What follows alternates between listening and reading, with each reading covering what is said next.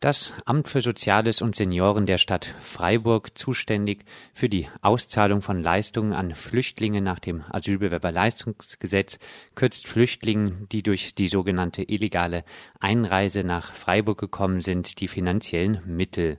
Das Amt beruft sich hierbei auf vorläufige Hinweise des Integrationsministeriums Baden-Württemberg zur Umsetzung des Urteils des Bundesverfassungsgerichts vom 18.07.2012 zum Asylbewerberleistungsgesetz.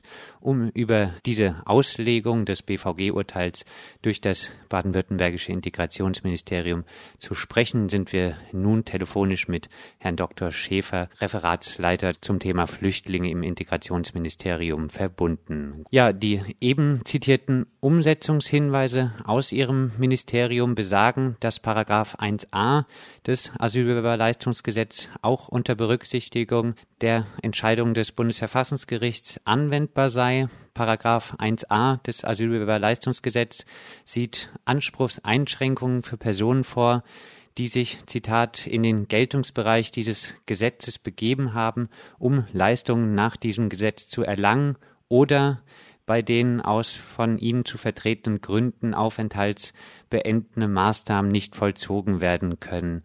Urteile lassen sich ja teilweise verschieden auslegen. Warum legen Sie das Bundesverfassungsgerichtsurteil so aus, dass dieser Paragraph 1a weiterhin anwendbar sei? Ja, also zunächst einmal, es ist nicht nur Baden-Württemberg, das diese Norm so auslegt und das Verfassungsgerichtsurteil, sondern das machen andere Länder genauso. Äh, die Länder haben sich auch hier abgestimmt, was die Auslegung des Bundesverfassungsgerichtsurteils angeht. Man muss dazu sagen, das Bundesverfassungsgericht hat nicht ausdrücklich sich mit der Kürzungsmöglichkeit befasst, also hat keine ausdrückliche Entscheidung zum Paragraphen 1a getroffen, der somit also noch Bundesgesetz ist.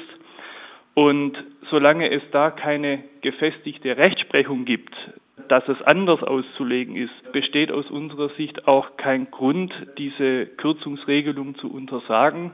Was die Rechtsprechung angeht, muss man wissen, es gibt bislang nur einstweilige Rechtsschutzentscheidungen von Obergerichten, also den Landessozialgerichten der Länder.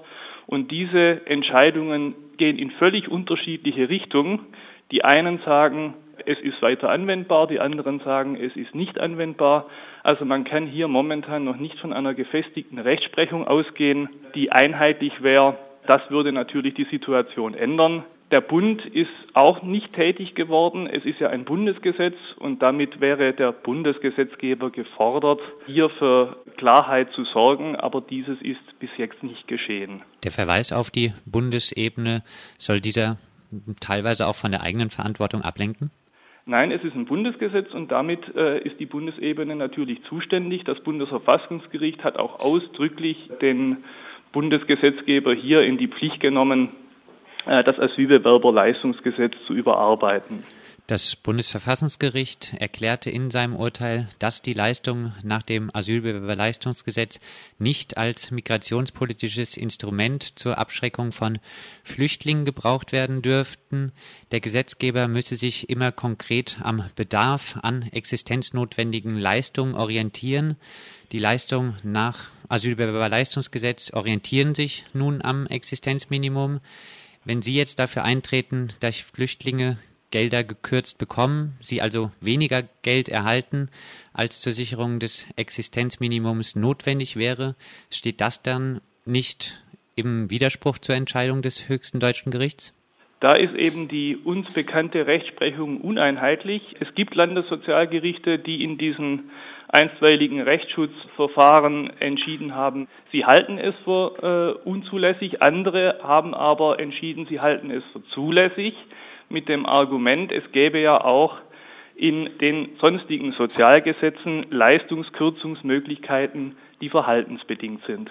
In Ihrem Ministerium ist man aber der Ansicht, dass die Durchführungshinweise auch einer höchstrichterlichen Überprüfung standhalten würden. Sobald wir hier gefestigte und einheitliche Rechtsprechung haben, werden wir diese selbstverständlich beachten. Aber bis jetzt ist eben die Lage völlig unklar. Und da das Verfassungsgericht hier nichts ausdrücklich entschieden hat, das Bundesgesetz aber weiter besteht, in dem diese Norm verankert ist, sehen wir momentan keinen Grund, hier die Anwendung dieser Norm zu untersagen. Übrigens auch kein anderes Bundesland tut dies. Humanität hat Vorrang, heißt es im grün-roten Koalitionsvertrag zur Flüchtlingspolitik. Wenn Humanität wirklich Vorrang hätte, würden Sie dann nicht das Bundesverfassungsgerichtsurteil zugunsten der Flüchtlinge auslegen? Die Auslegung dieses Urteils obliegt jetzt zurzeit den Gerichten und dies bleibt abzuwarten. Soweit Herr Dr. Schäfer aus dem baden-württembergischen Integrationsministerium zu den Leistungskürzungen für Flüchtlinge nach dem Asylbewerberleistungsgesetz.